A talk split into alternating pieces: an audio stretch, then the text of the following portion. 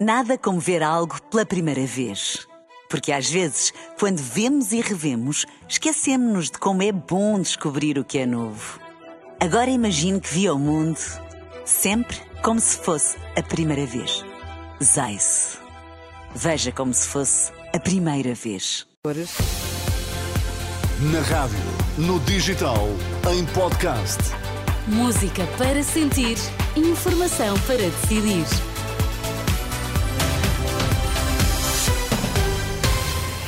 Seja bem-vindo, boa sexta-feira. Vamos saber o que é que marca a atualidade. Olá, Sérgio Bom Costa, dia, bom dia. Então, manhã de sexta-feira, o que é que se destaca hoje? Armas silenciadas, cessar fogo em curso na faixa de Gaza, reféns começam a ser libertados nas próximas horas. Direção-Geral da Saúde admite protesto dos médicos pode complicar a resposta dos hospitais ao aumento de infecções respiratórias. Então, e no Desporto, João Fonseca, bom dia. Inês, bom dia. Sérgio Conceição condena atos de violência na Assembleia Geral do Porto e deixa mensagem aos sócios. Acorda com 8 graus em Lisboa, com 7 no Porto, estão 10 em Faro. São as notícias na Renascença. Vamos lá.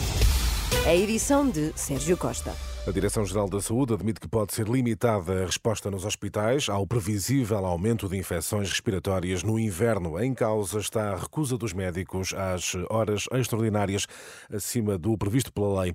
Ainda assim, no dia em que apresenta o plano de ação para o inverno, o chefe da Divisão de Literacia em Saúde e Bem-Estar da DGS, Miguel Arriaga, sustenta que as unidades têm de encontrar a melhor resposta em função das necessidades. Claro que existem sempre múltiplas limitações, como aquela que acabou por referir, mas é eh, absolutamente decisivo termos um planeamento que nos permita responder não só para aquelas que são as respostas do nosso dia a dia, mas também para a eventualidade, e é isso que acontece todos os anos, como por exemplo o aumento daquelas que são as infecções respiratórias e a maior procura de cuidados, e com estes planos permite-nos que as estruturas da saúde se possam de alguma forma preparar e ter uma resposta o mais adequada possível face às necessidades que encontramos. Nestas declarações, a jornalista Anabela Góis Miguel Arriaga confirma um aumento do número de infecções respiratórias, mas ainda sem impacto visível nas unidades de saúde, mas alerta que a situação deverá mudar com a descida das temperaturas. Recordo que a greve dos médicos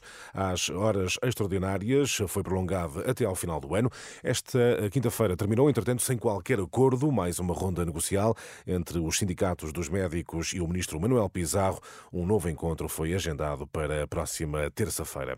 O Ministério Público já estará a investigar suspeitas de favor no caso das gêmeas brasileiras que receberam tratamento para uma doença rara no Hospital Santa Maria, um tratamento que custou cerca de 4 milhões de euros. De acordo com o Jornal Público, o inquérito estará a correr no Departamento de Investigação e Ação Penal Regional de Lisboa e para já corre contra desconhecidos. Este caso foi revelado há cerca de um mês, altura em que surgiram suspeitas de intervenção do Presidente da República para que as gêmeas fossem tratadas no Santa Maria, alegado envolvimento que Marcelo Rebelo de Sousa já eh, negou. Sucedem-se críticas à atuação do Ministério Público no processo influencer que levou à admissão do Primeiro-Ministro, o antigo Ministro Rui Pereira, diz que o parágrafo que menciona a abertura de um inquérito criminal António Costa eh, eh, não tem cobertura legal. Mais à frente vamos ouvir os argumentos do penalista e ex-ministro da eh, Administração Interna. Armas silenciadas desde as 5 da manhã que vigora o cessar-fogo na faixa de Gaza para proceder à retirada de reféns. O Hamas deverá começar a libertar os primeiros civis israelitas a partir das 4 da tarde, hora local, duas em Portugal. Em troca, Israel vai permitir o regresso à casa de 150 prisioneiros palestinianos. Em declarações à Renascença, Rafi Gattaz, um jornalista palestiniano radicado em Jerusalém, explica como vai funcionar esta operação de troca de prisioneiros. Quando os prisioneiros palestinianos forem libertados, vão regressar às suas casas. Houve vozes israelitas dentro do próprio governo que defendiam que todos os prisioneiros libertados deviam ser enviados para Gaza, mas isso acabou por ser recusado. Por isso, vão mandá-los para as suas zonas de origem. Se forem de Jerusalém Oriental, irão para Jerusalém Oriental. Os da Cisjordânia voltam para a Cisjordânia e os de Gaza voltam para Gaza. Quanto aos reféns israelitas, sairão da faixa de Gaza para o Egito, pela fronteira de Rafah, e de lá regressarão a Israel com o apoio da Cruz Vermelha. O testemunho de Rafi Gattaz, jornalista palestiniano em Jerusalém, e os detalhes da libertação de reféns israelitas que deverá ter início Lisboa, mais logo à tarde. É um assunto que vamos continuar a desenvolver esta manhã aqui na Renascença. Tempo agora para o desporto. João Fonseca, Sérgio Conceição eh, critica, critica os últimos acontecimentos no Futebol do Porto. Foi ontem em conferência de imprensa o treinador portista não deixou de comentar os desacatos dos últimos dias. Repudio qualquer tipo de violência e claramente aquilo que ouvi na AG como sócio há 27 anos deixa-me triste e é condenável. Conceição enaltece a relação dos portistas na defesa da sua bandeira, mas sem necessidade de ultrapassar fronteiras. Somos de uma região muito apaixonada pelo nosso clube, muito dedicada à causa, uh, mas não somos aquilo que, vimos uh, neste passado muito recente.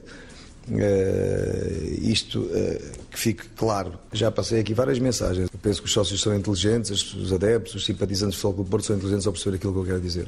Sérgio Conceição no lançamento do Futebol Clube Porto Monte Alegre, que esta noite se joga no Dragão, partida que começa às 20h45, com relato em rr.pt, mais cedo também para a quarta eliminatória da Taça de Portugal, 19h30, o Vizela recebe o Estrela da Amadora. Notícias do desporto com João Fonseca. E Sérgio, nesta manhã sucedem-se, nesta manhã não, nos últimas, nas últimas horas, sucedem-se críticas à atuação do Ministério Público no processo influencer que levou à admissão do Primeiro-Ministro. É o caso do antigo Ministro Rui Pereira, para quem não tem cobertura legal a inclusão no comunicado da PGR, o parágrafo que anunciava a abertura de um inquérito criminal ao Primeiro-Ministro. Em declarações à Renascença, o penalista diz que, sendo António Costa apenas um suspeito, essa informação só poderia ser tornada pública se eh, ele estivesse em fuga ou não pudesse ser constituído arguído. Um suspeito não é arguído, não é sujeito do processo penal. E, na minha perspectiva, um comunicado só deve eh, identificar um suspeito na medida em que o suspeito, por exemplo, esteja em fuga ou em que o suspeito não possa vir a ser constituído arguído. E não acha que é válido o argumento de que se esta informação não constasse do comunicado, a Procuradoria podia vir a ser acusada de estar a ocultar uh, de maneira suspeitas nenhuma. em relação ao Primeiro-Ministro? O comunicado devia ser objetivo e factual. Na minha perspectiva, salvo o devido respeito, o comunicado devia dizer que buscas foram levadas a cabo, uhum. que pessoas foram detidas, quem foi constituído arguído, que crimes estavam em causa. E mais nada. Rui Pereira, no programa Em Nome da Lei, onde o procurador jubilado e antigo presidente do Sindicato dos Magistrados do Ministério Público, António Cluny, lamenta o que diz ser, justamente no Ministério Público, um sistema que desresponsabiliza a hierarquia. Nós temos hoje é um sistema que, em meu entender, põe nos magistrados eh, que são titulares dos processos, mas que não são, não, não são hierar, não pertencem à hierarquia ainda, põe-lhes toda a responsabilidade em cima. Entanto, hum. temos um conjunto enorme de, de, de postos de hierarquia que quase se limitam a gerir a intendência do Ministério Público. Excertos do programa Em Nome da Lei, dedicado ao impacto do Ministério Público, do processo judicial que levou à queda do governo, um programa da jornalista Marina Pimentel, que irá para o ar, como sempre, amanhã, depois do meio-dia. Todos os detalhes também em rr.pt. E a fechar, Ana, a indicação de que o escritor José Rentes de Carvalho foi considerado a personalidade do Norte 2023. O autor de Ernestina sucede Sim. ao arquiteto Cisa Vieira também à pintora Graça Moraes.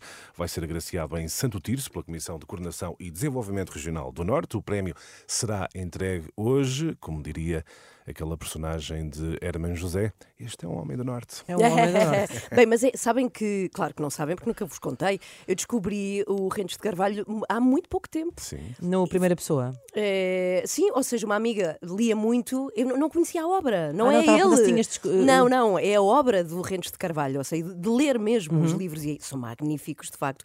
E é um senhor que viveu muito tempo na, na Holanda. Na Holanda então, Países Baixos. É verdade, Países nos Países Baixos, Baixos, que é assim que se diz agora. Exato. Então, parabéns ao senhor Rentes de Carvalho, sim, muito senhora. Bem. Até já, Até Sérgio. Já. 7 horas, 8 minutos. Bom Nada como ver algo pela primeira vez. Porque às vezes, quando vemos e revemos, esquecemos-nos de como é bom descobrir o que é novo. Agora imagine que viu o mundo sempre como se fosse a primeira vez. Zais. Veja como se fosse a primeira vez.